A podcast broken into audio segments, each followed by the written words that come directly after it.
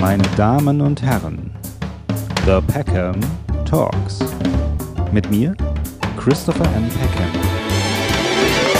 Ich begrüße den Blogger und Coach und was er jetzt noch im, im Detail ist, werden wir gleich feststellen, Martin Rheinländer in meiner Sendung. Hallo und herzlich willkommen.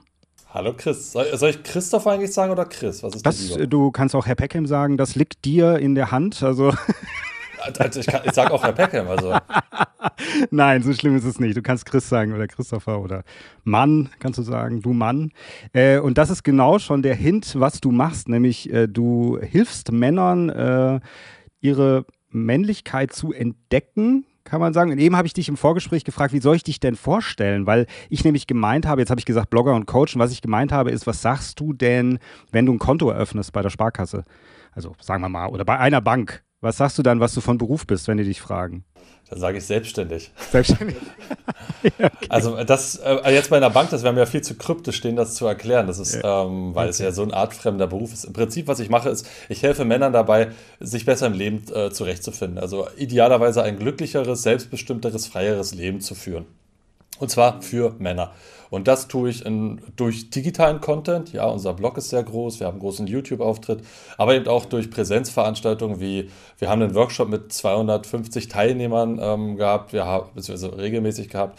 Ähm, wir haben Abenteuerreisen, die wir durchführen und kleinere Workshops, auch längere Programme, wo die Leute teilweise über ein Jahr uns begleiten bei mehreren kleinen Workshops und digitalen mhm. Infoabenden. Das ist das, was ich mache. Du machst das zusammen mit deinem Kompagnon, gell? Sven Philipp heißt der. Ganz genau. Ganz Ihr macht genau. das zu zweit. Ja. ja. Jetzt muss ich dich aber mal fragen, also man muss sagen, euer, also eure Seite, euer YouTube-Kanal heißt Männlichkeit stärken, ja, das ist der, der Name davon, authentisch Mann sein sozusagen. Ähm, seit wann macht ihr das? Ähm, also ich muss noch mal eine Sache vorweg sagen, also der Sven und ich, wir sind die beiden Gründer, aber mittlerweile machen wir das nicht zu zweit, also wir sind mittlerweile ähm, das ist ja immer so ein bisschen Fluktuation. Wir sind insgesamt sieben, acht Leute, die daran arbeiten. In Teilzeit und Vollzeit, je nachdem. Also wir sind tatsächlich, äh, das, Sven und ich, wir sind quasi die Aushängeschilder, die man vorne sieht und eine ganze Reihe an digitalen Produkten. Ja, zum, zum Beispiel Thema Ex zurück, da haben wir einen, äh, einen Kurs mal gemacht, da ist ein Mitarbeiter von uns zu sehen. Thema Schluss mit Porno, da hat ein anderer Mitarbeiter von uns einen Kurs kreiert, da sieht man den vor allem. Wenn man bei uns im Coaching-Programm drin ist, da sieht man den Gerrit oder den David, also da sieht man andere Personen nochmal von uns. Aber augenscheinlich, wenn man jetzt nur so auf die, auf den YouTube-Kanal vor allem geht, sieht man vor allem den Sven und sieht man vor allem mich. Und ihr habt das gegründet? Genau, genau. Und wann habt ihr das gegründet? Wir haben das, ähm, haha, jetzt fragst du mich was. Das 2011 ging das los. 2011, das war eine, ähm, vielleicht willst du ein paar Infos haben, so um das Ganze mal einzuordnen? Oder für die was, Zuschauer zum Einordnen? Was es, eigen, was es eigentlich ist, meinst du? Ja, wie das Ganze auch entstanden ist. Ja, wie das entstanden ist, das würde mich ja sowieso interessieren. Wie kommt man darauf? Also habt ihr das Gefühl gehabt damals, es gibt einen Bedarf, einen starken? Gar nicht. Pass auf. Nee, okay. komplett anders. Also das ist so ein bisschen, ähm, wir sind jetzt auch nicht die klassischen Vorzeigemänner oder Vorzeigemenschen, die mir zeigen, so machst du Business. Äh, das sind wir gar nicht, sondern ähm, der Sven hatte damals eine Projektidee. Und zwar, er kam aus der Trennung raus. Trennungsgrund war der gleiche wie davor in der Beziehung. Und da hat er sich gedacht, boah, was ist denn da los?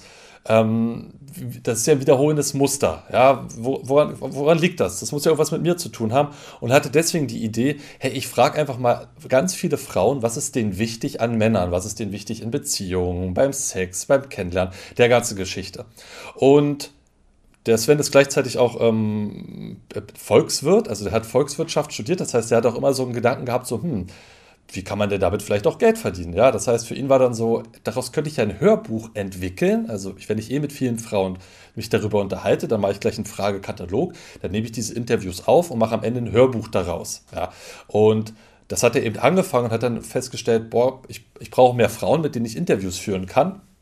Und äh, da kam ich dann mehr oder weniger ins Spiel. Denn zu der Zeit gab es so eine langsam beginnende Männerbewegung in Berlin. Und da waren der Sven und ich Teil davon. Wir waren einfach da mit drinne.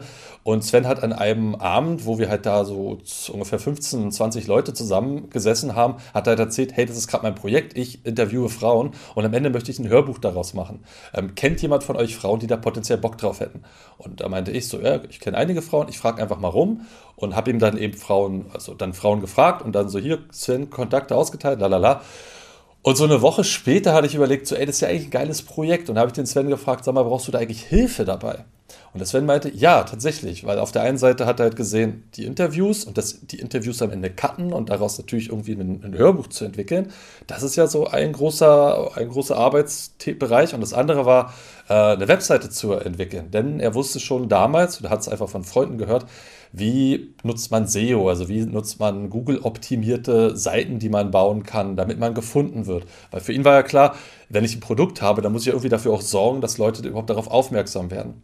Und dementsprechend war das am Anfang vor allem eher, äh, der Blog hieß damals, was denken Frauen? Also wir waren vor allem so auf der Ebene, ja, wie ticken Frauen, was wollen die eigentlich wissen?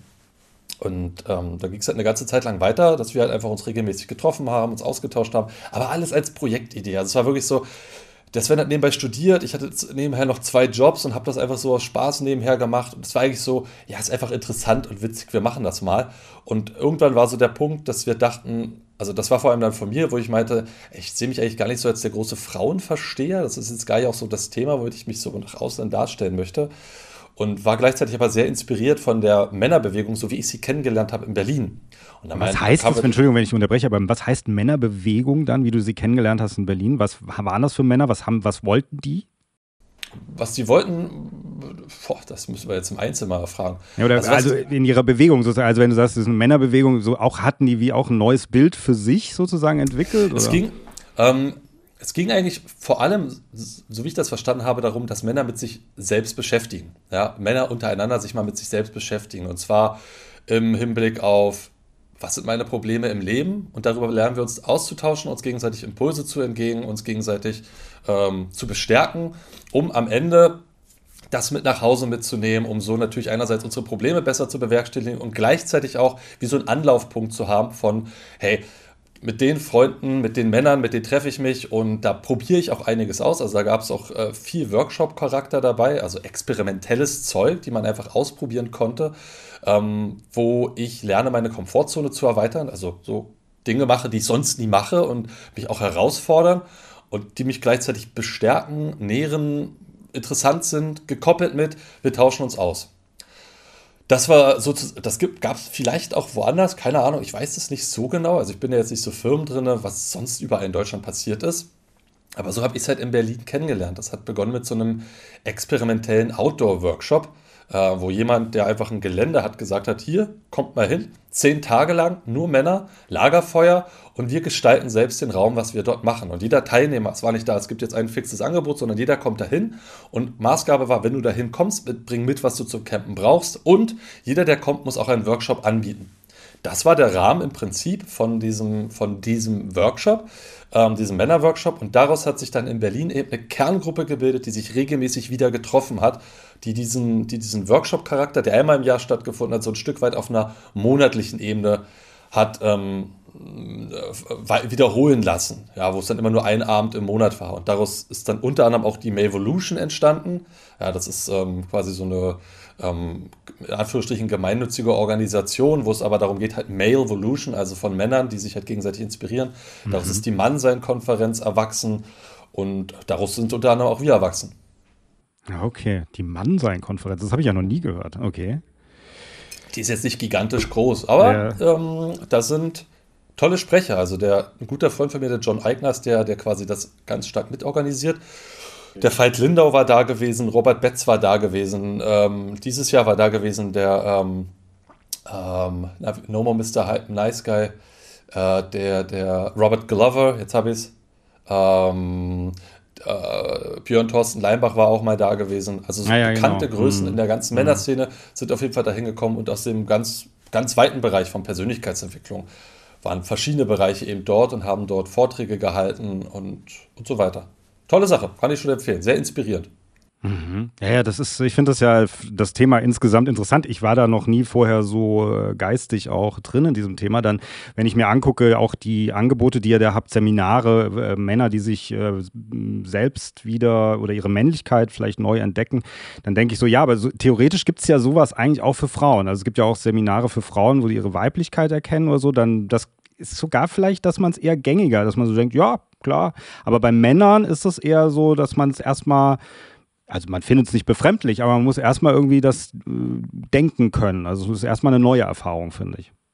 Ja, es ist, ähm, also es ist auch nach wie vor so, die, das ist ja letztendlich Psychologie, Psychologie mit mir selbst angewandt, Psychologie mit anderen angewandt.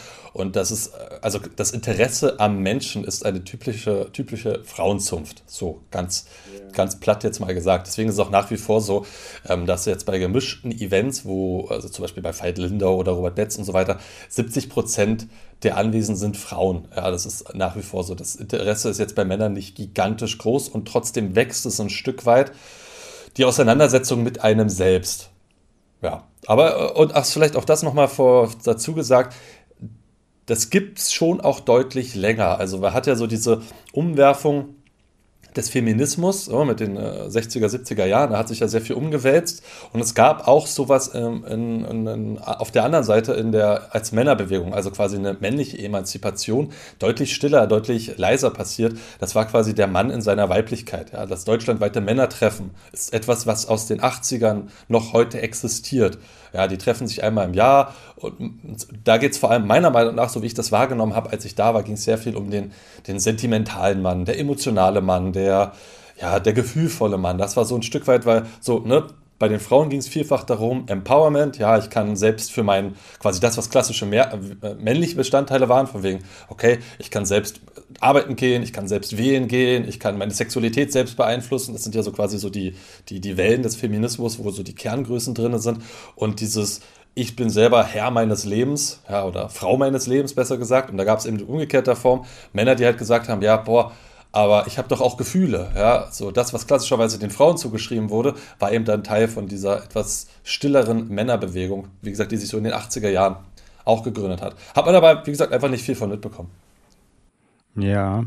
Naja, gut, im Großen und Ganzen hat man es vielleicht. Also man hat ja schon irgendwie so ein bisschen gemerkt, Generationen, die jetzt ich glaube, du bist ein bisschen jünger als ich, aber so diese, die jetzt halt eher so um die Mitte 30, Mitte 40 sind und so, die sind ja schon anders geprägt worden, weil sie in einem ganz anderen Bild groß geworden sind als jetzt noch mein, mein Vater oder so, der natürlich mit einem ganz anderen Männerbild groß geworden ist. Das ist ja auch diese Emanzipation, eigentlich von diesem, diese Klischees, eigentlich so der harte Mann, der nicht über seine Gefühle spricht, der niemals weint und so, sich eigentlich davon zu emanzipieren ein bisschen, ja?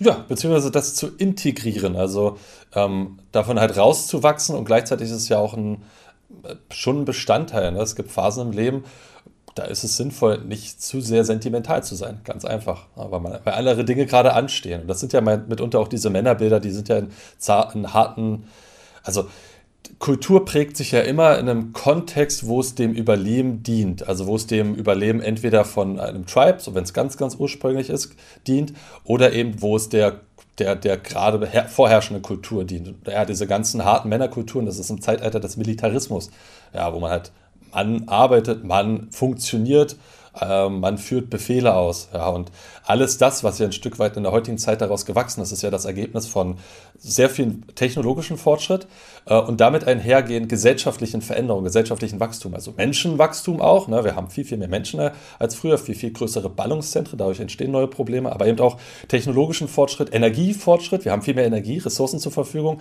Dadurch, ne, und mit Europa heißt es auch durch die Entwicklung der Atombombe, haben wir lange Zeit sehr viel Frieden gehabt, wodurch dann militärische Werte auch immer weiter in Rückzug gefallen sind. Mhm.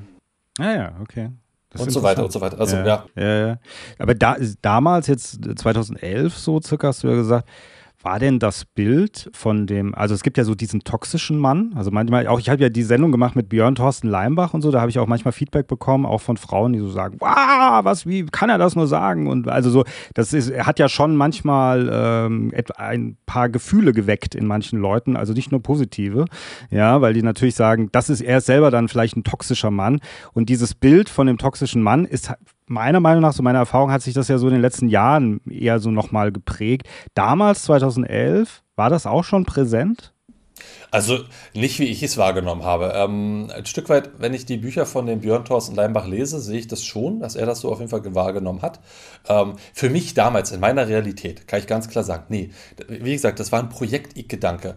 Also was ich gemerkt habe, ist bei mir selber, ähm, die Männergruppen haben mir sehr viel Orientierung gegeben im Leben. Ja, ich hatte ähm, so Vaterkonflikt, Vaterthema, was ja viele Menschen, also Frauen wie Männer, haben ja meistens, kommen ja meistens aus einem Elternhaus mit Mutter und Vater und viele haben in irgendeiner Form Ungereimtheiten mit ihren Eltern. Und ich habe halt gemerkt, zum Beispiel bei meinem Thema mit dem Vater, mit meinem eigenen Vater, war das sehr hilfreich, diese Männergruppen, weil ich da einen tollen Gesprächsraum hatte, weil ich Sachen reflektieren konnte, ähm, weil ich Sachen da noch besser einordnen konnte.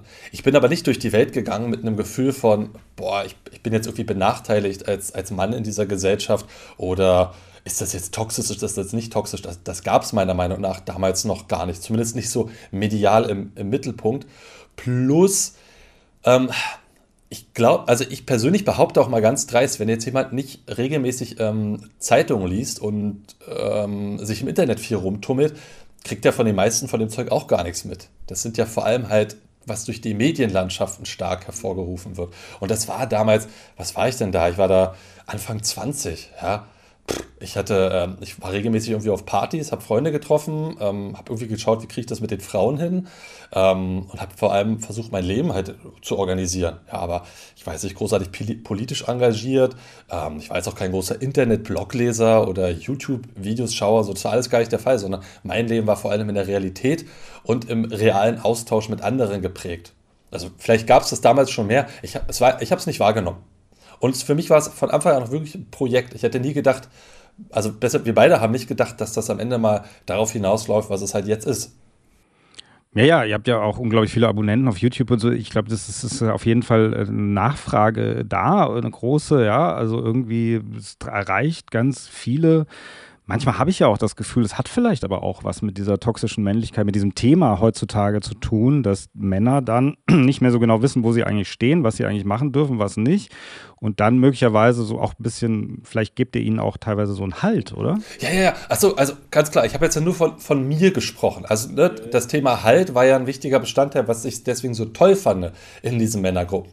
Und das ist auf jeden Fall der Fall. Ja, also das kriegen wir schon an den Feedbacks von den Leuten mit ähm, dass, dass viele nicht, nicht genau wissen, okay, was ist jetzt sozusagen meine Rolle hier als Mann in dieser Welt? Und das ist also, ne, das ist meistens ein bisschen kryptisch. Also, die meisten sagen jetzt nicht, boah, ich weiß nicht, was meine Rolle als Mann in dieser Welt ist, sondern das ist eher so, ich habe keine Ahnung, wie Flirten funktioniert. Ja, ab wann ist es übergriffig, nicht übergriffig? Was darf ich, was darf ich nicht? Also, die, so unter, unter, dem Aspekt ist, ist das viel mehr gesehen.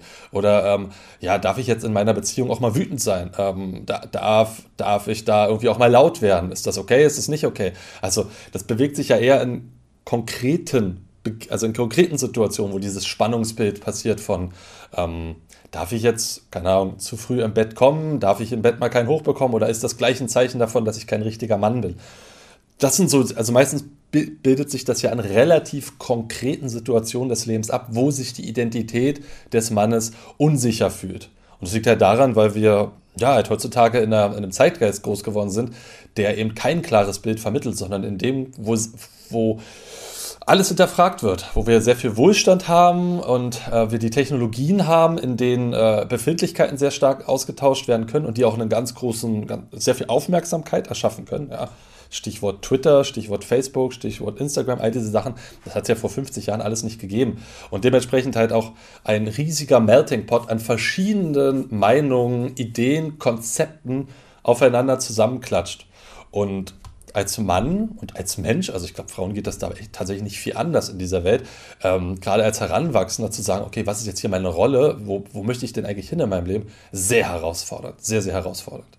Mhm. Und da hoffen wir, dass wir, ähm, wir machen relativ wenig politisches Zeug, sondern unser, also so gut wie gar nicht, um genau zu sein, sondern ähm, unser Fokus ist vor allem auf der individuellen Verantwortung. Ja, also was kannst du machen in bestimmten Situationen? Wie kannst du lernen, damit umzugehen? Welche Angebote kannst du schaffen, um in den Austausch zu treten? Also alles eher auf der Ebene von, wie wirst du als Individuum handlungsfähig? Relativ wenig mhm. machen wir Zeug. Ähm, das, das ist dann vielleicht auch eher das, was man zum Beispiel von Björn Thorsten Leimacher, aber auch von vielen anderen kennt, quasi die große Gesellschaftskritik. So ja, das okay. böse System oder so, ja, oder das System, das Männer unterdrückt und so weiter.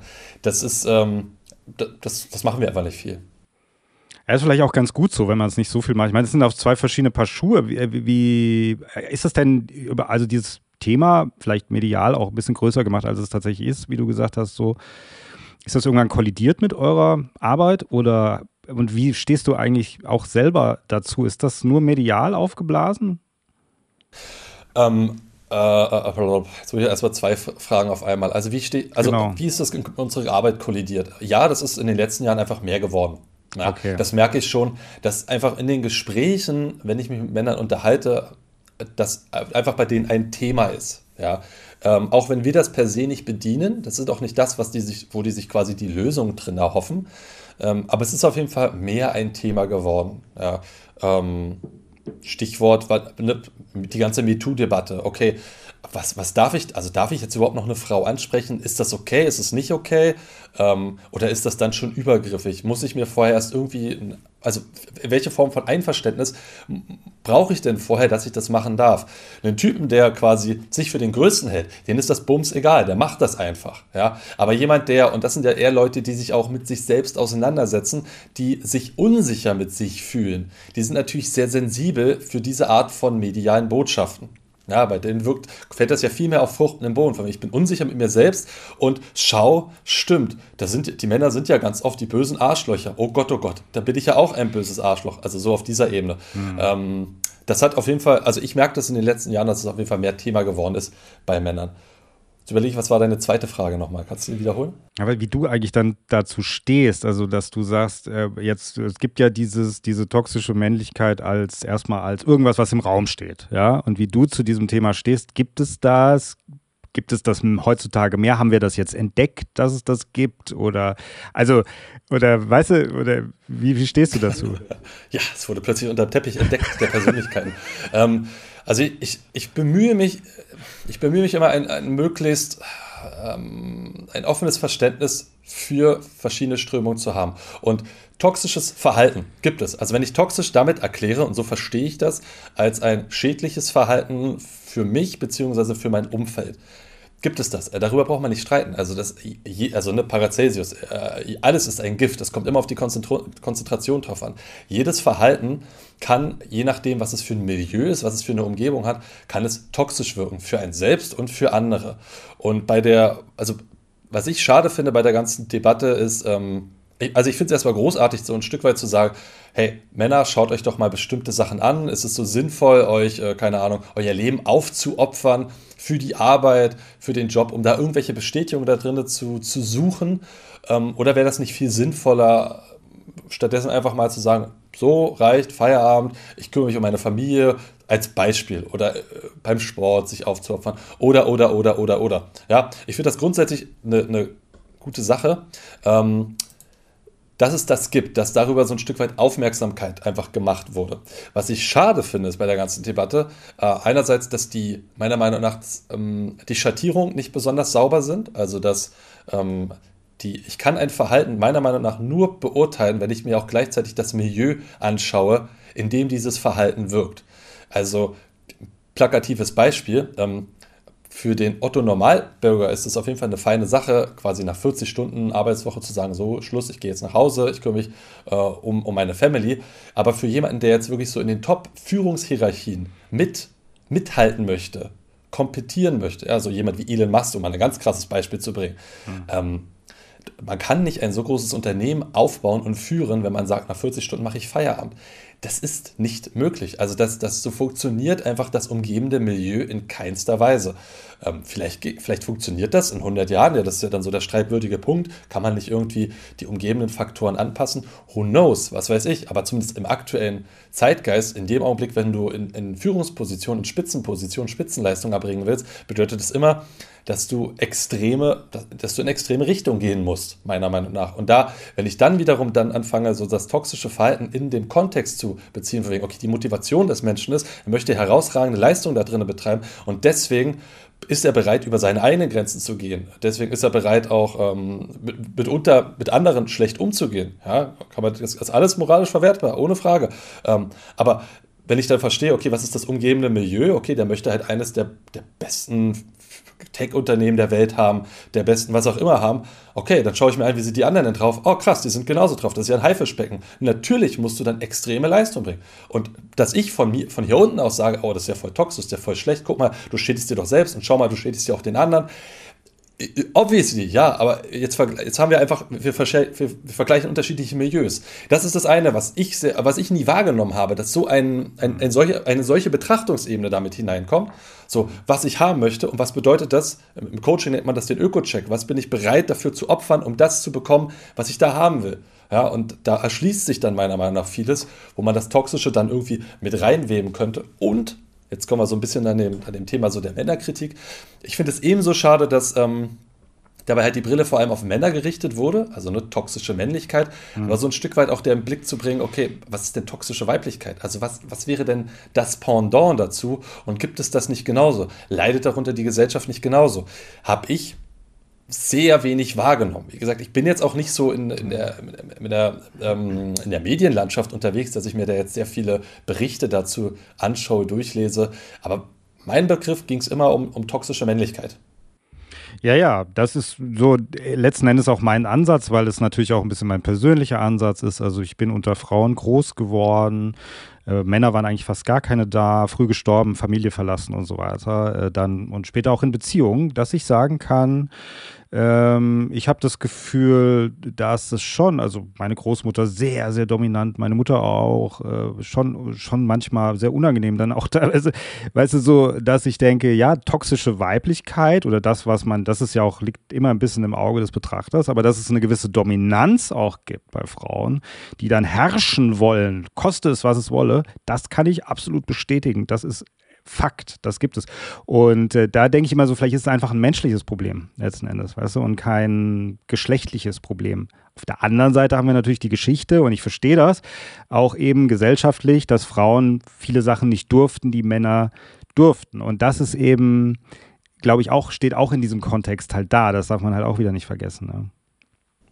Wie meinst du das gerade? Also ja, den, die den, durften, den nicht, durften nicht wählen, weißt du, so, durften nicht frei bestimmt leben, mussten den Mann fragen, ob sie arbeiten gehen dürfen und solche Geschichten. Also das, das spielt natürlich auch in der Betrachtung eine Rolle, glaube ich. Ja, ja also das, also das spielt in der, Be ich, ich, ich sehe nicht ganz den Punkt mit dem Thema toxische Männlichkeit und Weiblichkeit, da bin ich mir nicht ganz sicher, wo ich damit gehe, aber ich sehe auf jeden Fall, da war ein, also in Anführungsstrichen Ungleichgewicht. Die Gesellschaft war einfach anders aufgebaut, anders strukturiert, yeah. anders organisiert und in meinen Augen gibt es dafür auch eine ganze Reihe an, an, Gründen, warum das halt einfach so war. Ähm, was ich vor allem mit toxischer Weiblichkeit meine, also das ist ja, das, was du jetzt gerade beschreibst, ist, wenn ich das richtig verstehe, ist quasi da, da, da, fehlt halt ein, also ein männlicher Pol, der, der sonst halt dieses dominante Auftreten hat und dann entsteht quasi so eine Überkompensation. Meistens auch aus, ähm, damit halt zu Hause ruhig ist, damit es friedlich ist. So, das ist ja häufig auch der, der Vater, der eigentlich so der ist, der immer so relativ streng auftritt.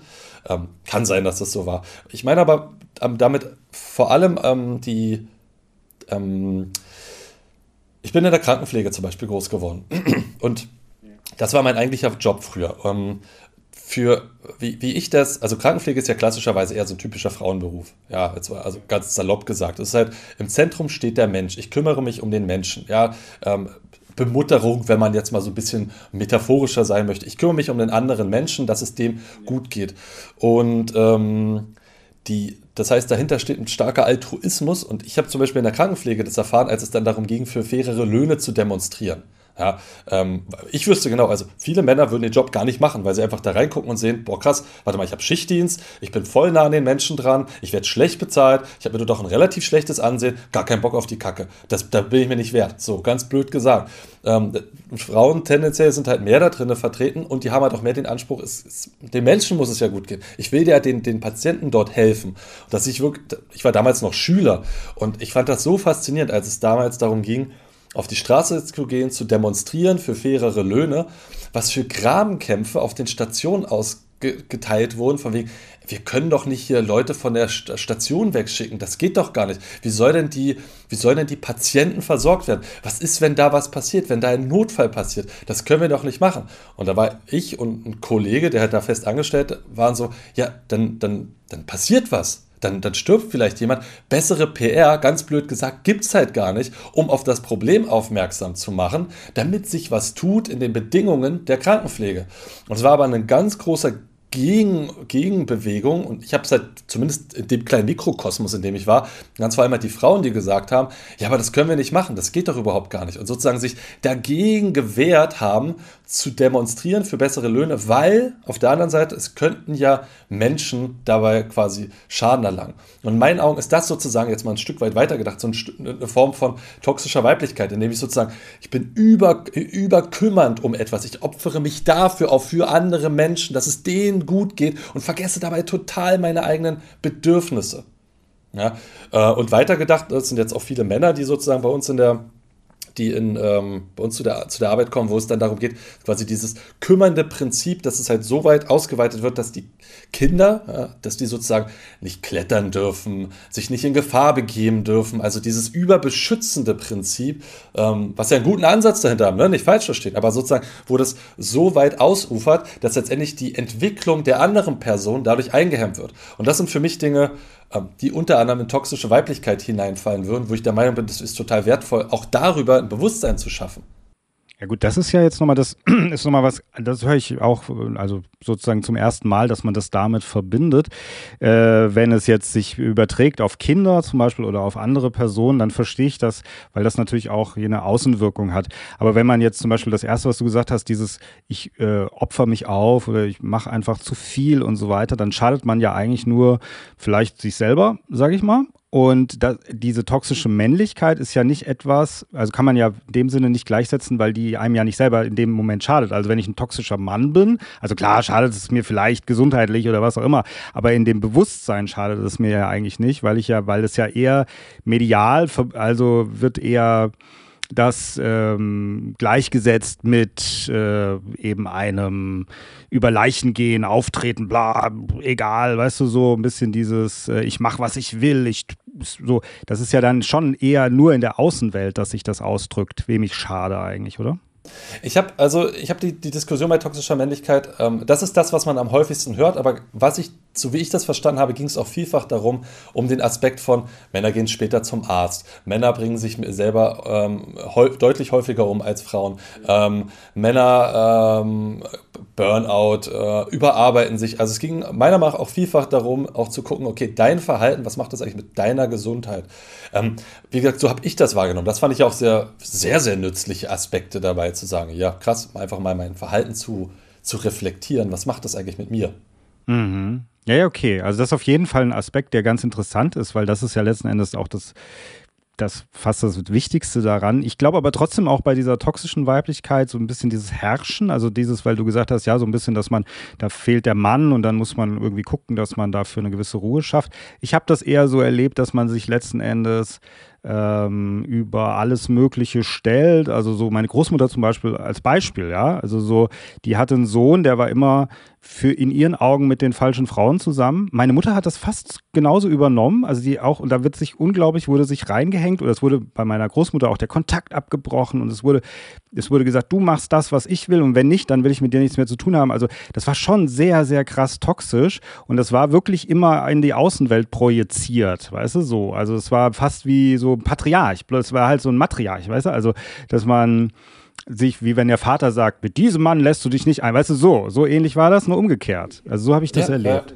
Ja. ja, ja, also kann es auch, auf jeden Fall, natürlich. Das gibt, also ja auch wieder im Zentrum quasi, ich weiß, was gut für dich ist und ich behüte dich, beschütze dich, wenn ich denn kann oder nicht kann. Ähm, aber hundertprozentig, ja, gibt es auf jeden Fall, ganz klar. Ähm, ich sehe das auch, ähm, also das, wie gesagt, das ist ja jetzt nicht mein großes Steckenpferd und darüber erzähle ich jetzt auch gar nicht viel in meinen YouTube-Videos und so. Aber wo ich das auch von Frauen, äh, Coachinnen wahrgenommen habe, die also sich vor allem mit Frauen beschäftigen, also das, das Konfliktverhalten ist tendenziell zwischen Männern und Frauen relativ unterschiedlich ausgelagert. Ähm, also wenn es zumindest auf Augenhöhe passiert, dann ist es meistens so, der Mann ist halt der, der irgendwie auf den Tisch haut, der vielleicht auch mal aggressiv wird, also im Sinne von auch, ja, kennt man so den Klassiker, man haut sich halt gegenseitig einen aufs Maul, ich habe einen Konflikt, bam, raus damit. Und bei Frauen ist es tendenziell hinten herum, also die quasi, man nutzt mehr die sozialen Dynamiken aus, um andere schlecht zu machen, um andere zu diskreditieren, um andere aus der Gruppe rauszutreiben. Ähm, hat evolutionär wahrscheinlich den Hintergrund, dass man einfach physisch überlegener ist. Das heißt, es ist keine besonders äh, sinnvolle Strategie, den physisch zu konfrontieren, weil funktioniert halt nicht, in aller Regel zumindest, ähm, sondern es wird halt mehr das ausgespielt, wo Frauen tendenziell mehr eine Stärke haben und das ist halt in, dem, in der sozialen Bindung, in den sozialen feinfühligen Fähigkeiten. Und in meinen Augen sowas das ist quasi auch toxisches Verhalten, wenn sowas sehr stark ausgenutzt wird, um andere zu diskreditieren, um andere schlecht zu machen.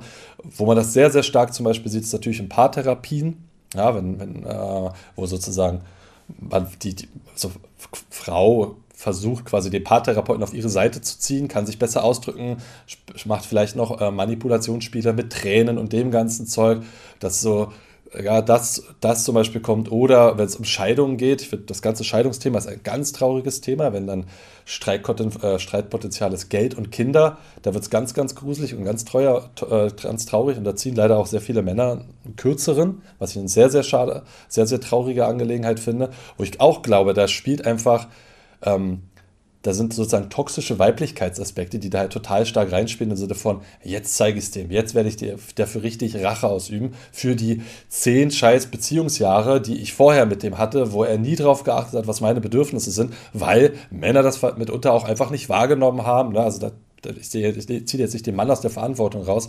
Und dann aber jetzt hinten heraus, jetzt wo ich sozusagen nicht die physische Überlegenheit befürchten muss, jetzt wirklich dem richtig eins rein. Und das ist, ähm, das glaube ich halt auch. Ne? Also meiner Meinung nach ist das ein Aspekt, wo man toxische Weiblichkeit mal rein beleuchten kann, wo am Ende, wenn so ein, also das, das ist so meine Vorstellung davon, wenn man jetzt anfängt, darüber einen, ein halbwegs auf Augenhöhe und ausgeglichenes Bild zu präsentieren. Okay, das sind Wirkmechanismen. In dem Kontext stehen die miteinander. Diese Ursachen haben die auch. Und daran erkennst du, dass wenn das in bestimmte Bereiche abkippt, glaube ich, ist am Ende der gesellschaftliche Nutzen sehr, sehr hoch. Ja, statt einfach nur Platz zu sagen, guck, die Männer, klassisch toxisches Verhalten, ist kacke. Sondern eher zu sagen, okay, Aufklärung, was gibt es insgesamt für Strömungen miteinander, die da geschlechtersspezifischer miteinander wirken. Hm. Aber jetzt, also und dann hab dieses spezifische Thema können wir dann auch abschließen, aber ich wollte nur mal noch mal ganz kurz fragen, es gibt ja schon so eine Generation von jungen Leuten, denen ich auch begegne, die also auch sagen wir mal junge Frauen, die das eh stark im Fokus haben, so den toxischen Mann und äh, auch es schwierig ist, äh, auch vielleicht selbst als Mann, dann darüber mit ihnen zu sprechen, weil die auch vielleicht ein, also ich würde sagen, also ein sehr eindimensionales Bild, so das sehr übernommen haben, vielleicht übernommen, ist die Frage, ja. Vielleicht haben sie es auch selbst erfahren oder ich habe keine Ahnung. Was denkst du, wie kann man solchen jungen Leuten begegnen? Denkst du, dass die mit der Zeit vielleicht ein anderes Bild, also dass auch was mit Reife zu tun hat, äh, weil sie vielleicht die psychologischen Faktoren außer Acht lassen? Oder ist das so eine Strömung, die einfach passiert? Ähm, also du, du meinst jetzt, hast du jetzt von den Frauen gesprochen? Also, ja, sagen wir mal junge Frauen. Also, weißt du, sagen wir mal Mitte 20. Ähm, also ich, ich glaube, ähm, also ich hoffe, dass man diesen Dingen auf jeden Fall begegnen kann. Was, was ich vermute, ist ganz oft eine, eine traumatische Erfahrung mit, an, mit dem anderen Geschlecht. Ist ganz oft, glaube ich, das, was dahinter steht. Ja, ähm, Vergewaltigung zum Beispiel ähm, fehlende Vaterfigur, fehlende Vorbildfigur, schlechtes Elternhaus, vielleicht Vater, ne, Vater Arschloch gewesen, verlassen, Mutter hat die ganzen Jahre nur ganz schlecht von dem Menschen gesprochen und schau, dieser Typ, was das für ein Arschloch war, alle Männer sind Arschlöcher, Verallgemeinerung. Ähm, das heißt also, was die Lösungsebene wäre, äh, wo wir tatsächlich, glaube ich, gesellschaftlich jetzt nicht den allerbesten Job machen, ist, ähm, tolle Vorbildrollen äh, zu schaffen. Also mal mitzubekommen, wie schön es sein kann, wenn quasi Mann und Frau gut miteinander auskommen, wie lustvoll, wie harmonisch, wie gegenseitig bestärkend und fördernd ähm, so etwas sein kann. Also das gibt es meiner Meinung nach einfach sehr selten, dass man sowas überhaupt sieht, sondern es geht halt eher in unserem heutigen Zeitgeist eher darum, äh, vielfache Scheidung, möglicherweise relativ wenig Konfliktbereitschaft, sondern schnell den Weg des geringsten Widerstandes wählen. Und ich glaube, das sind halt auch deswegen die Folgen, die wir jetzt halt haben, wir sind halt aus einem, ja, wir sind halt jetzt in einer Zeit groß geworden, wo halt auch Menschen sich sehr viel scheiden lassen, wo das Konzept von überhaupt Zusammensein schon für viele auch fragwürdig ist. Und dahinter steht halt ein großes Spannungsfeld. Und vieles mehr. Also das, ne, das wäre eine Lösung. Ja, tolle ja. Vorbilder. Tolle ja, Vorbilder. Der, der, der Vorführeffekt. Aber ich, und ich glaube, das ist, das ist wirklich richtig. Das ist der richtige Ansatz, weil ich finde, man begegnet auch im Alltag ähm, also ich arbeite ja noch nebenher in der Gastronomie, bin Barkeeper, mache das super gerne da, treffe da unglaublich viele Menschen und viele Männer, die ich dort treffe, die auch alle sehr nett sind und so weiter, aber man merkt trotzdem untereinander, es gibt immer Dynamiken zwischen Männern, ja.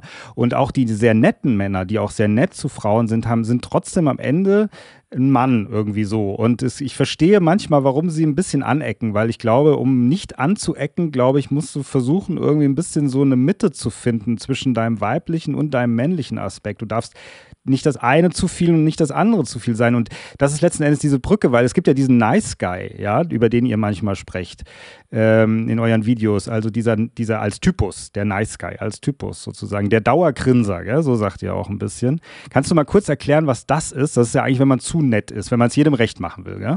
Genau, also der Nice Guy, das ist, ähm, das ist vor allem ein Begriffspaar, die, den der Robert Glover geprägt hat. Der, aber der, der gibt es auch schon länger. Also das ist ein Typus von Mann, der im Prinzip nicht integer mit seinen Bedürfnissen, allen voran den sexuellen Bedürfnissen ist. Und weil er so, durch Gründe auch immer, so, indem man sagt, Frauen sind heilig, die wollen gar keinen Sex haben. Oder äh, Sexualität ist immer übergriffig, darf ich gar nicht haben. Weil er sozusagen das von sich heraus glaubt, versucht er seine Bedürfnisse zu verschleiern durch, durch sozial angepasstes, nettes Verhalten, in der Hoffnung, dass er dann aber hinten herum das bekommt, was er gerne haben möchte. Das ist im Prinzip so der Nice Guy. Also der grinst halt, der ist nett, der ist quasi, schau, ich bin total ungefährlich und nein, sowas Primitives wie Sex will ich gar nicht haben und sowas wie laut sein und so, nein, das mache ich überhaupt gar nicht. Äh, so einer bin ich überhaupt, ich bin nicht so ein primitiver Kerl und spürt aber in sich vielleicht einen großen sexuellen Drang, spürt vielleicht auch eine große Wut über bestimmte Dinge etc. pp. Und manchmal kriegen die trotzdem Sex, ja, das kann schon sein, aber das ist halt immer so auf der Ebene von, ich darf nicht einfach sagen, hey, ich finde dich geil. Lass uns mit, miteinander in die Kiste steigen. Ich habe jetzt Bock auf Sex mit dir, jetzt in einer Partnerschaft zum Beispiel. Sondern immer das, oh, das geht überhaupt gar nicht, das ist viel zu platt, das ist viel zu frivol. Und deswegen taktiert der sozusagen um sein Bedürfnis drumherum, sozial, um dann doch hinten herum das zu bekommen, was er gerne haben möchte. Und das Taktieren ist eben sozusagen offensichtlich nettes Verhalten, nicht aneckendes Verhalten. Und ich glaube persönlich, ähm, das ist nicht, ich, ich glaube, es ist nicht sinnvoll, als Mann sich die Agenda zu setzen, ich möchte nicht anecken. Das funktioniert nicht mehr. Also das, das, das hat generell nie funktioniert und äh, jetzt noch viel weniger. Also mit dem, dem aktuellen Zeitgeist. Ich habe vor kurzem eine Studie gehört, ja, ich habe sie nicht geprüft, ich weiß es nicht genau, ob das stimmt, also, ne, das sind jetzt so, das ist jetzt Bro-Science, wie man so schön sagt. ähm, okay. ähm, bei, nach Umfragen wünschen, also ne, von wegen, ist es okay, wenn du von einem Mann angesprochen wirst, wurden Frauen gefragt. Und Frauen, zu 87 Prozent sagen Frauen, ja, es ist, also klar, ich möchte von einem Mann angesprochen. Ich möchte, dass der Mann den ersten Schritt macht. Ja, ja, ja. Ähm, ja 87 Prozent. Äh, über 80 Prozent, irgendwo zwischen 80 bis 90 Prozent also der Männer fühlen sich davon überfordert. Also für die ist es sehr schwer, das zu machen. Und gleichzeitig aber auch, gibt es gerade in der jüngeren Generation, Generation Z, 20% der Frauen, die sagen, ich finde das total scheiße, wenn mich ein Typ anspricht. Einfach so ohne was, ich finde, das ist das allerletzte. Das heißt, wenn du, also wenn diese Zahlen stimmen, ja, wie gesagt, Bro Science, kann sein, dass es absoluter Bullshit ist. Ähm, ich habe die nur gehört und war so, ha, interesting. Wenn das jetzt mal so stimmt, wenn ich diesen Rahmen so als, als halbwegs wahr erkläre, dann bedeutet das für dich als Kerl, du bist gefickt du bist scheiße dran, weil es wird von dir hauptsächlich erwartet, dass du diesen ersten Schritt machst. Und es gibt einen Anteil davon, die auf jeden Fall sagen, das ist absolute Scheiße, was du machst. So, du musst also nicht nur erstmal aus dir herauskommen, dich selbst überwinden, etwas zu machen, wofür, wovor du selber Angst hast, sondern du kannst davon ausgehen, dass jede fünfte oder so erstmal dich dafür extrem negativ verurteilen wird. Das heißt, die Maßgabe, und aber gleichzeitig, ne, mhm. ne, wenn du ich, will, ich sage jetzt mal nicht mal, du willst jetzt hier der größte Pimp aller Zeiten sein und dich durch tausende von Frauenzimmern durchpimpern, sondern wenn du einfach nur das Ziel hast, ähm, ein Stück weit mitzubekommen, hey, es gibt viele Frauen, die finden mich irgendwie sexy da draußen und ich suche mir jetzt die Frau aus, mit der ich vielleicht auch eine monogame, langfristige, tolle Beziehung führen will, um meine Kinder zu kriegen und so weiter. Muss ich trotzdem diese Schritte eingehen? Also ich muss ja. also anecken. Es ist nicht anders möglich. Als da durchzugehen. Und meiner Meinung nach geht es eher darum, einen resilienten Charakter zu entwickeln, der einerseits reflektiert genug ist, zu sagen, okay, ab, ab wann, ab welchem Punkt bin ich hier wirklich ein toxisches, äh, maskulines Arschloch, also der jetzt einfach total der Frauen herabwürdigt, der Frauen nicht wertschätzt, der auch wirklich Sachen macht, die einfach total daneben sind. Und ähm, und an welchem Punkt sage ich, okay, das mag sein, dass du das jetzt wahrgenommen hast als eine Grenzüberschreitung und ich bin okay damit. Ja, es, ich, ich fand es, ich fand dich jetzt, ich habe dich jetzt nicht herabgewürdigt, äh, gedisst oder sonst irgendwas. Ich bin damit fein. Das, diesen, diese charakterlichen Balanceakt, der ist halt mehr auf Männerseite. Den müssen die halt quasi hinbekommen. Aber der, die Maßgabe von versuchen nicht anzuecken, das ist der Nice Guy. Und äh, meiner Meinung nach, not ja. gonna work. Ja, ja, klar. Also die, ich, also das kann ich auch unterschreiben, letzten Endes auch was das Ansprechen betrifft. Also ich hätte, ich habe eine Tochter, die hätte ich ja gar nicht, wenn ich nicht Frauen ansprechen würde, sozusagen. Also wenn ich nicht ihre Mutter damals angesprochen hätte, die hätte das von sich aus nicht gemacht. Also so auch zur Reproduktion durchaus empfehlenswert. Also nicht immer vielleicht, aber trotz alledem.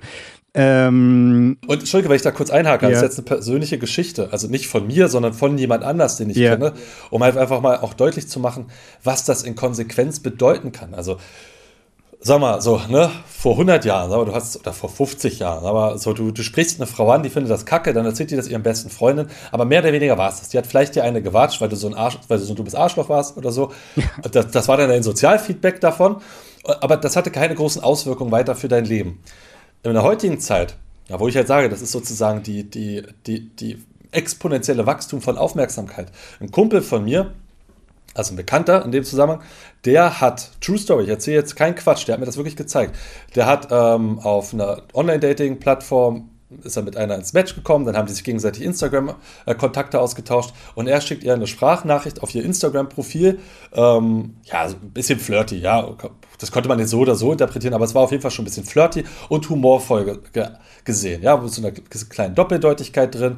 Aber eben, wie ich jetzt fand, das kann man vielleicht, ja, das kann man so oder so bewerten, aber am Ende war es jetzt kein mieses Verhalten oder so. Ja, hat einfach so gesagt, hey Mensch, la la la la la.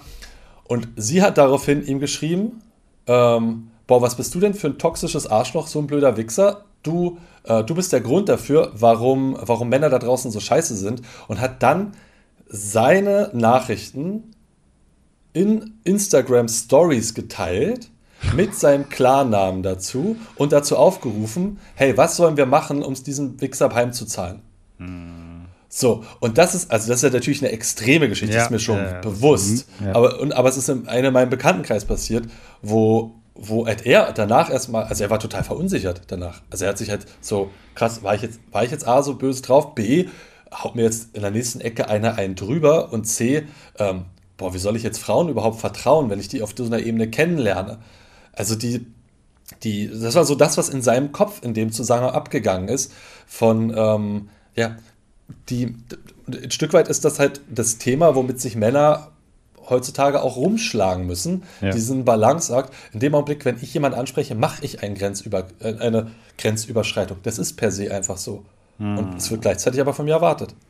Ja, ja, genau. Also das ist richtig. Das sehe ich auch so. Wobei ich da auch finde, das ist wirklich, da gibt es so viele unterschiedliche Frauen auch. Also wie du sagst auch. Und viele wollen das, äh, viele wollen es vielleicht dann auch nicht. Also ich habe auch die Erfahrung gemacht.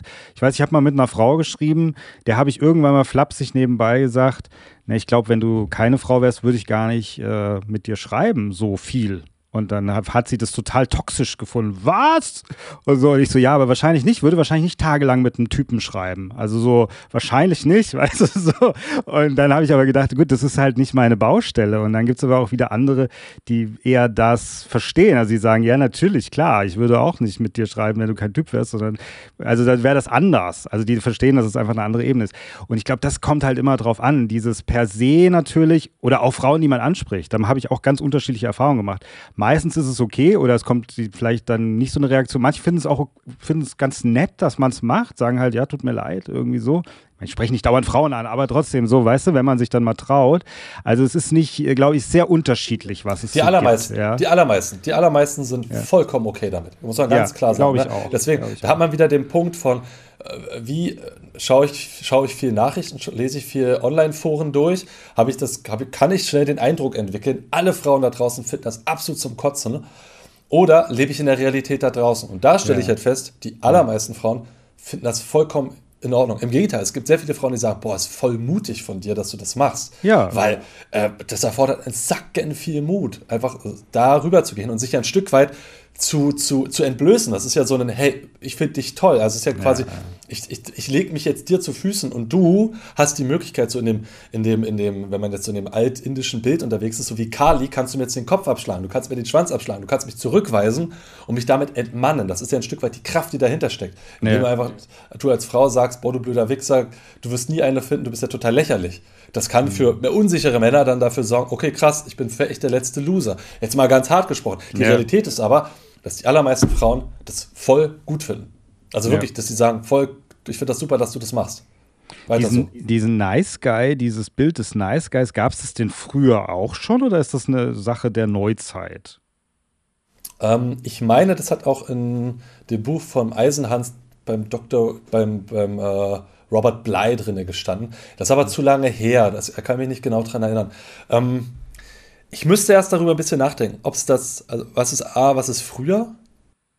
sagen wir mal vor 100 Jahren oder so, als es noch so ein bisschen das Männerbild, äh, alles militärischer geprägt und so, gab es da auch schon Männer, die die ganze Zeit durch Grinsen versucht haben, hintenrum die Frau ins Bett zu kriegen?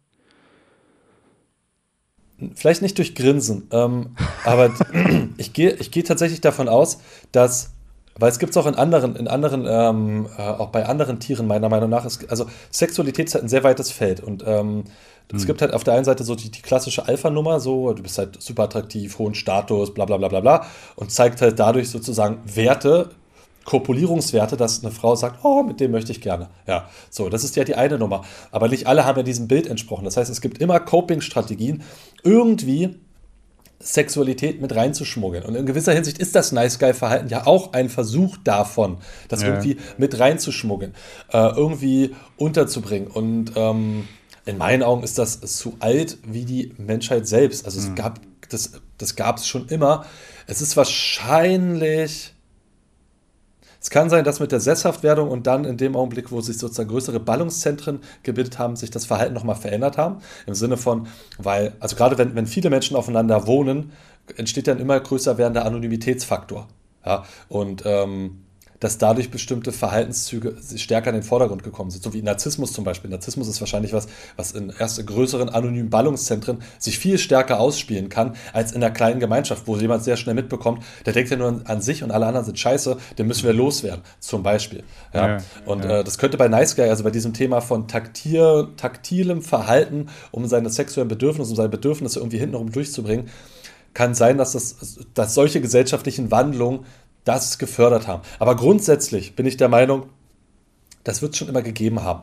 Ähm, wahrscheinlich ist das heutzutage aber, ja, steile These, weiß ich nicht. Ich, würde vermuten, es ist heute stärker ausgeprägt, weil die Verunsicherung einfach größer ist. Also, ne, wenn halt früher du, du, also vor 100 Jahren beigebracht hast, so, du bist ein Kerl und natürlich, du gehst zu einer Frau hin und forderst sie zum Tanzen auf. Das macht man als Mann so. So, und das war quasi gemeiner kultureller Konsens. Das war so, so mach, so gehst du halt, du behandelst Frauen respektvoll, höflich, du forderst zum Tanz auf, du gehst hin.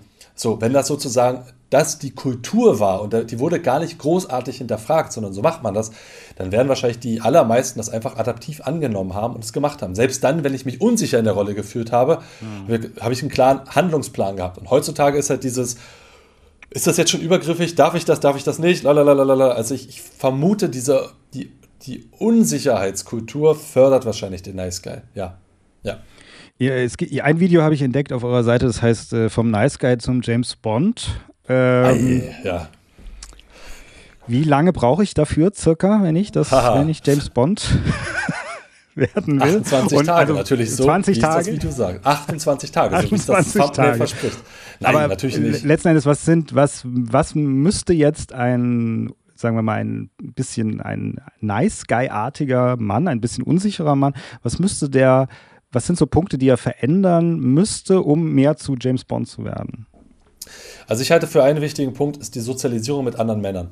Viele Nice Guys haben das Thema, dass sie alles Männliche und damit per se meistens auch in aller Regel Männer erstmal als schlecht, toxisch, böse abtun. Ja, und damit stehen sie ja schon ein Stück weit im Clinch mit vielen Werten in sich. Und ich halte deswegen die Resozialisierung mit anderen Männern und darin, so, sich darüber auszutauschen, mitzubekommen, hey, da gibt es auch viele Schnittmengen, so wie ich fühle. Also, ne, nur weil so ein Typ aussieht wie ein Schrank, heißt das ja nicht, der hat keine Gefühle, der hat keine weiche Seite, sondern ganz oft stellt man dann fest, krass, der hat ja auch ganz viele ähnliche das hat ja einen Grund, warum der so aussieht wie ein Schrank, mitunter ganz starke Minderwertigkeitskomplexe. So, das, also da zu erkennen, da ist ja ganz viel Ähnlichkeit, so viel, ganz viel Gleichheit da und dort sich gegenseitig auszutauschen. Ich bin, ich, also gerade wenn es um das Thema Sexualität und polarem Verhalten geht, bin ich sehr davon überzeugt, dass das vielfach durch Männer beigebracht wird, weil es geht also jetzt nicht per se, wie gehst du mit einer Frau um? Das sind natürlich Erfahrungswerte, die du mit der Frau vor allem sammelst. Aber das resiliente Mindset, das Mindset, also mein, meine, meine Vorstellung von mir, dass ich durch eine Zurückweisung nicht gleich meinen, meinen kompletten Selbstwert über Haufen werfe.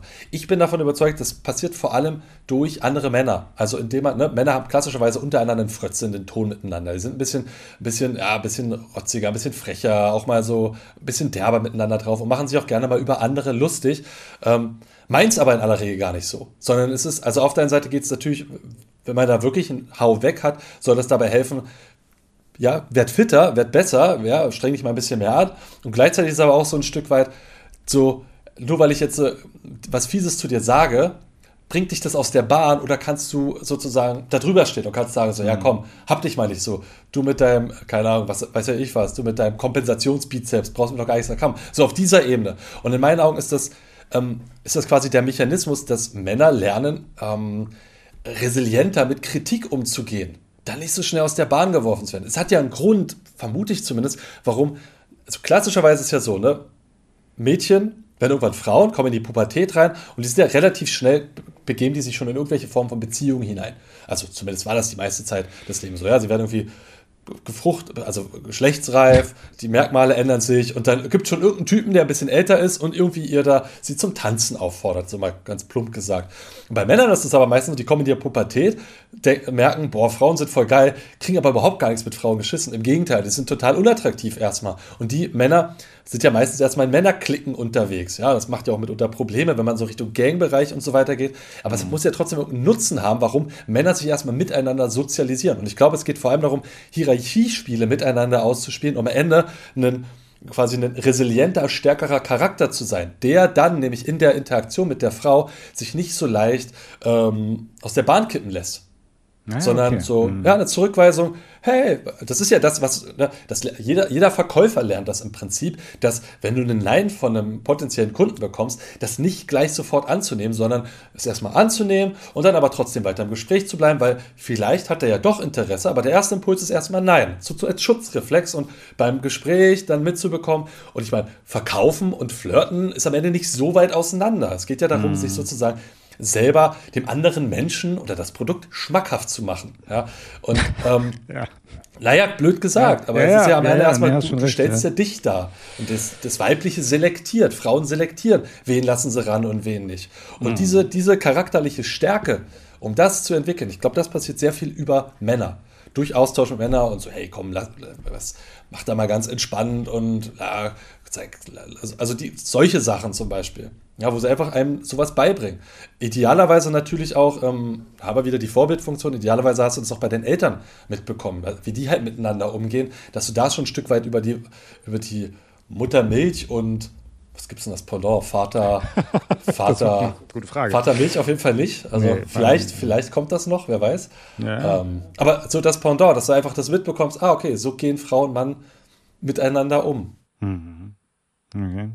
Also, okay. genau. Mhm. Also, also das zum, ja. zum Nice Guy. Also ne, das eine ist ähm, Auseinandersetzung mit anderen Männern. Das ist also so, um dann einfach sozusagen meinen Sozialabgleich zu bekommen, was geht noch da draußen, und gleichzeitig gnadenlose Ehrlichkeit mit sich selbst und seinen Bedürfnissen. Das ist viel Reflexionsarbeit. Dabei können andere Männer helfen, ähm, aber das ist halt auch wirklich was, was man mit sich selbst ausmachen muss. Also wirklich zu erkennen, hey, warte mal, ähm, ich will ja jetzt gar nicht beim Umzug helfen, weil ich dann hoffe, dass wir vielleicht zusammenkommen oder so, sondern eigentlich finde ich die geil. Und ähm, ich sollte ihr vielleicht einfach ich sollte mal fragen, ob wir zusammen was trinken gehen können statt einen Gefallen nach dem anderen zu machen. Also diese Ehrlichkeit zu erkennen, okay, was ist eigentlich meine wahre Absicht dahinter und was kann ich jetzt machen, um das zumindest direkter in den Austausch zu bringen, in den Abgleich zu bringen. Also es gibt, gibt ja wahnsinnig viele Männer, die sind mit Frauen befreundet, haben aber eigentlich eine sexuelle Hoffnung da drin, dass mhm. sie mit der Frau irgendwann mal in der Kiste landen. das ist ein klassisches Nice Guy-Thema in dem Zusammenhang. Hm. Und es ist wahrscheinlich auch kein Klischee, dass Frauen das äh, attraktiver finden, wenn man einfach zu sich selber so ein bisschen steht, ohne gleich ein Arschloch zu sein, aber trotzdem eher ein bisschen, ja, wie soll ich sagen, ein bisschen in seiner eigenen Person konsequenter ist, ein bisschen, die riechen das fast schon, gell? Also man, das, man merkt das, oder? Also die merken ja. das, wie man auftritt auch, oder? Das ist quasi der Bullshit-Radar, ne? Also, ja. ähm, und da, da sind Frauen tendenziell stärker für verdrahtet, ne, weil sie wahrscheinlich ein äh, wesentlich, also die haben von Hause aus schon einen höheren Bezug, mehr zu Menschen und dadurch auch mehr zu sozialen Geflechten. Ja, mhm. es, äh, sie tauschen sich viel über soziale Geflechte aus und haben dadurch natürlich auch viel feinere Antennen. Denn ähm, man möchte halt nicht mit einem Typen ein Kind kriegen, der sich danach verpisst und abhaut, der keine Verantwortung übernehmen kann, der nicht den Widerstand des Lebens irgendwie bereitstehen kann, der, der evolutionäre äh, Schuldschein, den man den Frauen einkaufen für Sex mit jemandem ist wesentlich höher, als den, den Männer bezahlen. Ja? Und deswegen gibt es wahrscheinlich einen evolutionären Nutzen davon. Und was das jetzt konkret heißt, Frauen haben tendenziell einen größeren Bullshit-Radar. Im Sinne von, okay, was sagt er, was meint er, was sind seine Absichten dahinter? Wie, wie, wie wirkt er? Wie stimmig wirkt er? Ähm, wie authentisch wirkt er in dem Zusammenhang? Oder habe ich den Eindruck, der versteckt da die ganze Zeit irgendwas? Hm, hm. Ähm, die Männer, die jetzt zum Beispiel aus so einem Seminar rausgehen, dann bei euch, die sind letzten Endes dann glücklicher und erfolgreicher in ihrer oder auch stehen mehr zu ihrem eigenen Mann sein, kann man das so sagen? Ja, tendenziell schon. Also wir haben, ähm, wir haben dazu eine ganze Reihe auch an Umfragen gemacht, also, also ein bisschen studienhafte Auswertung. Und die, also die Zufriedenheit mit sich erstmal per se ist im Durchschnitt 20 bis 30 Prozent nach einem halben Jahr höher als vorher. Na, wie gesagt, wir haben das ja einfach über Fragebögen ausgewertet. Die Sicherheit gegenüber Frauen, je nachdem, auf welchem Jahr man jetzt guckt, es liegt irgendwo zwischen 15 bis 25 Prozent, dass sie sich einfach selbstbewusster gegenüber Frauen fühlen. Und so geht das quasi der Sexualität in der Beziehung. Also so auf unserer, auf unserer Umfragebasis, das, was wir halt dazu gemacht haben, zeigt sich auf jeden Fall, dass die insgesamt glücklicher sind, dass es denen danach besser geht und dass die ja, integerer leben. Das ist zumindest das, was ich rausziehe. Hm.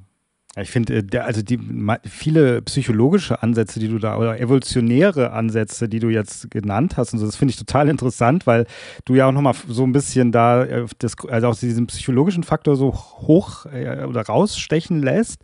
Und das ist, da, das kann man, ist sehr greifbar letzten Endes. Ihr habt viele Videos, äh, muss ich sagen, habe ich auch gesehen, also viele auch so Videos über Sexualität, also auch so teilweise, wie lecke ich sie richtig, äh, wie hole ich mir richtig einen runter und so. Also gucke ich auch noch mal rein später. Ähm, aber ist das letzten Endes also weil ich mir auch so überlege, in diesem psychologischen oder evolutionären Faktor, wenn du darüber redest, weißt denke ich so, ja, früher, weiß ich nicht, kam in der Steinzeit kam dann der Mann und hat da gesagt, Frau. Und dann hat er sich die genommen und so, und mit, weißt du, und, und heute ist so, heute haben wir, diskutieren wir darüber und schreiben Bücher und gehen in Seminare und letzten Endes um für das gleiche Ziel. Also ist letzten Endes die Sexualität eigentlich der, der ganze Sinn dahinter? Also er ist auf jeden Fall eine große Triebfeder. Yeah. Also die, die, ich glaube, die, die männliche Entwicklung ist stark motiviert an, anhand der Sexualkraft. Ja, also das ähm, technologische Errungenschaften, also in der Kunstkultur sieht man das natürlich mannigfaltig mein Gott, fast jedem Song geht es irgendwo um eine unbefriedigte Liebe oder sonst was. Also es ist auf jeden Fall quasi die Trieb, Triebfüder für Kreativität und für ähm, Ausdruck in jeglicher Form, äh, für Entwicklung auch in vielerlei Richtung. Ähm, ich, ich vermute, ne, also das Beispiel von wegen Steinzeitmensch. Also Nummer eins ist, das darf, man, das darf man immer nicht vergessen. Also Steinzeit, wir reden ja jetzt von, von vor 20.000 Jahren. Da war die Erde bevölkert mit, ich glaube, zwei Millionen Individuen, schätzungsweise. Mhm. Das heißt, in dem Stamm, in dem du groß geworden bist, da, da gab es gar nicht so viele neue Frauen, die du da gesehen hast, sondern da hat sich halt, da gab es, also die, die neuen Individuen, die du dort kennengelernt hast, waren entweder durch Geburten oder weil ein Stamm einen anderen platt gemacht hat. Was aber auch nicht so oft vorgekommen ist, davon kann man zumindest ausgehen, weil letztendlich so eine kriegerische Auseinandersetzung doch sehr gefährlich in der damaligen Zeit war. Das heißt, ähm, das, das, das, das Gehirn, das wir haben, ist viel stärker darauf geprägt, von wegen, wie sind wir sozial miteinander verwoben. Ja, also so, das ist ja auch das, was Havari sagt. Also Gossip Talk, also Austauschen über soziale Geflechte und so am Lagerfeuer, das wird es damals schon massiv gegeben haben und heute auch noch. Was wir halt heutzutage haben, wir haben halt viel größere Ballungszentren. Ja, wir haben jetzt ein viel größeres ähm, konkurrieren auch miteinander. Ja, der Steinzeitmensch, der hat sich keine Pornos angeschaut und hat dann plötzlich von außen ein Bild bekommen, dass ein normaler sexueller Akt aus ungefähr 8 Minuten Blowjob besteht und dann 22 Minuten Presslufthammer-Akkord die Frau durchnageln besteht. Das wird der nicht gesehen haben. Naja, der hat, der, ja. der, der, der, hat vielleicht halt mitbekommen, wie man da irgendwie miteinander, miteinander korpuliert ist in verschiedensten Formen. Und dann gab es wahrscheinlich mhm. auch die verschiedensten Beziehungskonstrukte, die man sich da gebastelt hat. Wir sind ja irgendwo so zwischen Schimpanse und Bonobo angeordnet, von den Veranlagungen zumindest her. Also da gab es das halt. Aber ob das jetzt hier die großen Tantriker waren und die sich dann da viel Gedanken darüber gemacht haben, wie lecke ich jetzt wen und ich glaube, das war mehr dem Zufall überlassen. Wie lecke ich wen? Das ist auch eine gute Frage, ja. Mhm. ja. Das ich ist eine Frage, die sich jeder stellen sollte übrigens. Wie lecke ich wen, ja. ich, also ich gehe tatsächlich schon davon aus, dass es hat einen evolutionären Grund, warum wir ähm, sexuell anders verdrahtet sind als die meisten Tierarten da draußen. Also ich glaube, mm. es gibt, was ich jetzt vor kurzem erst erlernt, gelernt habe, ist, dass der dass der Kraken noch unfassbar mehr sexuell drauf ist als wir Menschen und unfassbar mehr. Ich glaube, zwei Fünftel seiner Zeit verbringt er mit, mit dem Fortpflanzungsakt. Das ist unfassbar. Okay. Okay. Ja, da sind wir dann doch weit weg davon. Aber die, es geht ja bei uns mehr um den Akt der, über den reinen Akt der Fortpflanzung geht es ja doch deutlich mehr hinaus. Wir haben Orgasmen. Also nicht nur Mann hat Orgasmus, Frau hat Orgasmus. Frauen können mehrere Orgasmen haben. Da muss ja Nutzen dabei sein. Gleichzeitig wird Oxytocin ausgeschüttet, bei Mann wie bei Frau, was ein Bindungshormon ist, was also auch viel über soziale Konfliktlösung äh, einem zeigen kann, wegen dass Sex auch etwas ist, um Konflikte miteinander irgendwo auszuagieren, um besser als zusammen zu sein. Weil ich damit sagen möchte, ich vermute mal, der Vorzeitmensch hat vielleicht doch mehr Sex gehabt, als man das im Vorfeld glauben mag. Und vielleicht hat er wahrscheinlich sogar. Achso, und stimmt, Frauen sind das ganze Jahr über reproduktionsfähig. Ist auch ein ganz großer Unterschied zu fast allen Tierarten da draußen. Mhm. Ähm, ähm, das, das heißt, wahrscheinlich haben unsere lang, lang, lang Vorfahren wesentlich mehr Sex gehabt, als wir das möglich halten. Da steht gleich das Thema mit der Verhütung im Raum, das ist ein anderes Thema. Ja, ähm, aber so grundsätzlich, also gerade die heutige Generation, die weist ja sehr deutlich darauf hin, dass sexuelles Verhalten immer weniger wird. Es gibt zwar wahnsinnig viel sexuelle Aufklärung, Pornoaufklärung etc., aber so die Gen Z, so ich habe vor kurzem ein Video gemacht, das mit dem provokanten Titel, dein, dein Opa hatte mehr Bunga Bunga als du. ähm, provokante Aussage, aber scheinbar so von den, von den Studienlagen her ist das gar nicht mal so weit weg, hm. dass wir halt, dass halt heutzutage gerade junge Leute reizstimulierter sind von eben der modernen Technologie, gleichzeitig vielleicht auch unsicherer, um miteinander in Kontakt zu treten. Online-Dating hat wahnsinnig viel verändert, Frustration auf beiden Seiten. Ähm, das, und dann wahrscheinlich noch das ganze niedriger werden von Testosteron gesellschaftlich, also seit 50 Jahren nimmt das Testosteron innerhalb der Gesellschaft, vor allem bei Männern, halt jedes Jahr um ein Prozent ab. Also das ist halt auch ein klinischer Fakt, den weiß man. Hat viele Erklärungsmodelle, warum das so ist. Und das hat ja am Ende, das ist halt ein wichtiges Hormon äh, unserer ganzen, wo es um Libido geht, hat auch einen Einfluss darauf, wie stark spüren wir Anziehung. Und das auf jeden Fall in der Summe, schon Studien her, sich zeigt, die junge Generation hat weniger Sex als die vorhergehende Generation.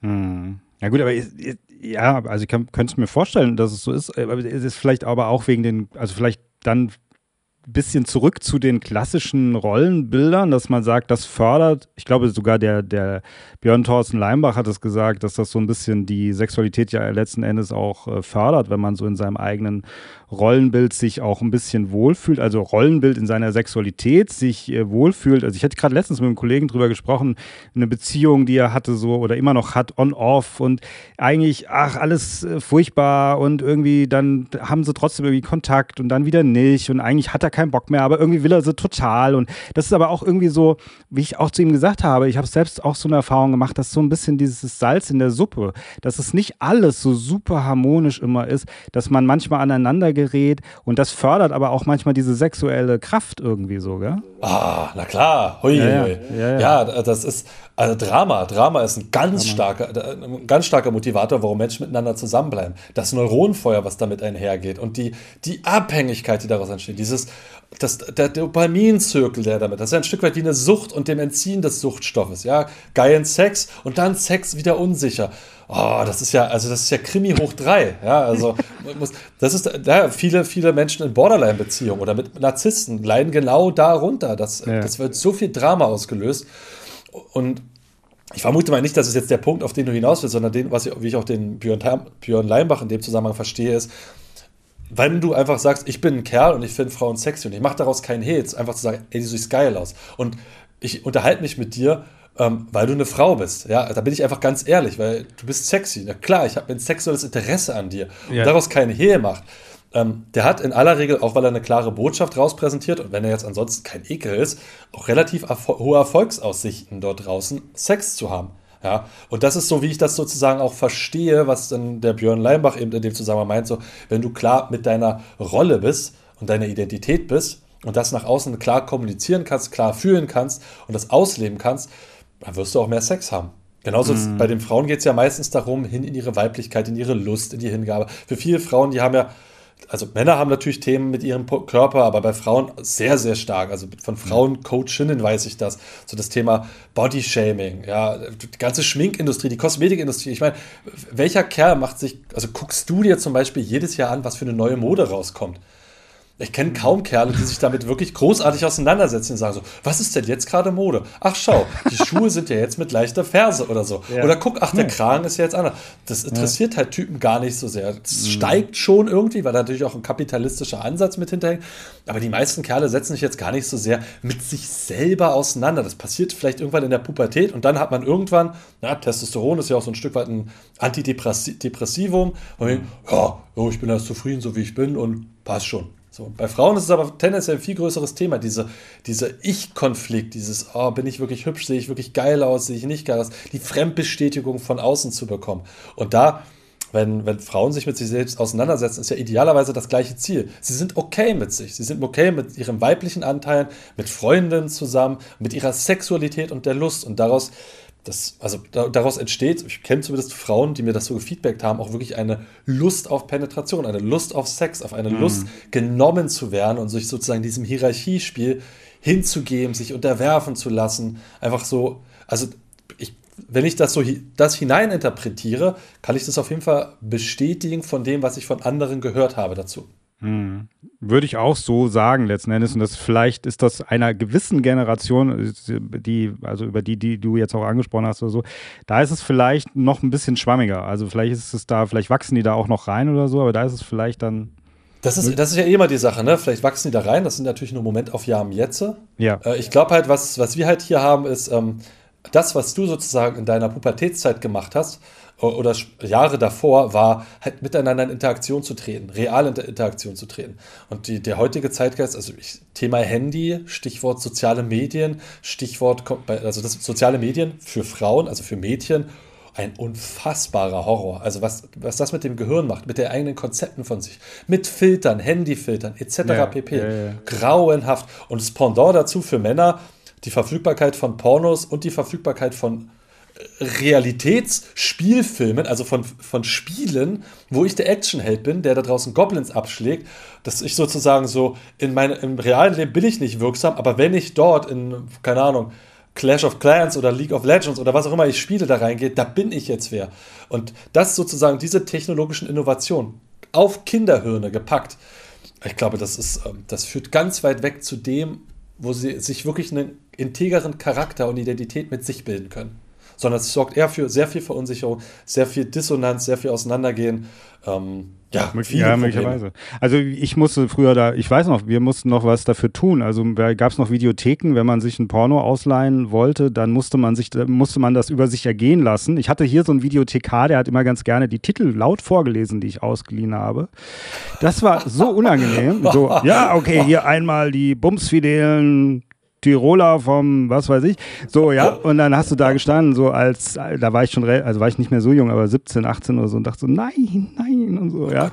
Oh oh. Dass diese Hürde hast du ja heute nicht mehr, ja. So kannst du deutlich sagen. Also du musst schon noch was, musstest das dafür tun, ja. Ja, ja, ja, super Punkt. Danke, toller. Also das ist jetzt nicht auf meinen Mist gewachsen, das ist eine Geschichte von einem Mentor von mir, von dem ich sehr viel gelernt habe, der nämlich genau auf diesen Aspekt hinaus will. Um eine real sexuelle Interaktion zu haben, was muss ich denn dafür tun? Und der hat das nämlich verglichen in der Zeit, wo er groß geworden ist, so in seiner Pubertätszeit, wenn er quasi nackte Brüste sehen wollte. Dann ja. ist er zusammen mit seinen Kumpels von einem von einer Raststätte zur nächsten gefahren, Autobahnrastplätzen, und hat dort die Mülleimer durchgesucht, wo irgendwo mal ein Trucker sein altes Pornoheft weggeschmissen hat. Ja. Wenn die das dann gefunden, das war die große Trophäe. Und dann haben ja. die sich dann irgendwo da getroffen, da durchgeblättert, teilweise ja. an sich rumgespielt, um äh, und sozusagen, und das war aber quasi wie ein Kennenlernen von, okay, also wenn ich irgendeine Form von sexuellen Imprint, Impuls für mein Gehirn haben will, diesem Bedürfnis nachgehen will, muss ich Aktion ergreifen.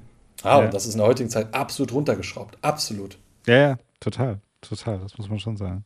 Ja, aber wir sind natürlich trotzdem zuversichtlich, äh, dass das besser wird, muss ich ganz ehrlich sagen. Und wir haben natürlich dich oder euch und eure Plattform, äh, die dafür sorgt und scheinbar ja das wirklich sehr erfolgreich macht und eine Lücke schließt, ja, in der Gesellschaft, die äh, dringend benötigt wird. Deswegen, es hat mir sehr, sehr viel Spaß gemacht, mit dir zu sprechen. Du hast echt super interessante Ansätze und bist echt ein lustiger Typ. Äh, ich musste mehrmals echt viel lachen äh, über dich, was du so von dir gibst. Echt super. Ähm, ich hoffe, dir hat es auch ein bisschen Spaß gemacht. War super, voll geil. Ach Mensch, ich bin ja eh eine Labertasche und dann so ein bisschen mal aus ja. verschiedenen Sachen rauszulabern. Ich fand super. Also tolle Fragen, hat mir richtig viel Spaß gemacht mit dir. Wunderbar. Ähm, also wir weisen hin, erstmal euer Portal YouTube, äh, Männlichkeit stärken. Wir verlinken das natürlich alles. Äh, dann habt ihr auch eine Website, männlichkeit-stärken.de heißt das. Äh, da kann man auch alles erfahren, auch wenn man an Seminaren und so teilnehmen möchte. Genau. Und auch Einzelsessions und sowas alles, oder? oder? Einzelsession haben wir nicht viele. Ach, das also, habt ihr nicht, ihr habt nur Seminare. Wir haben, na, wir haben Seminare, wir haben Reisen, aber da machen wir jetzt tatsächlich eine Pause mit.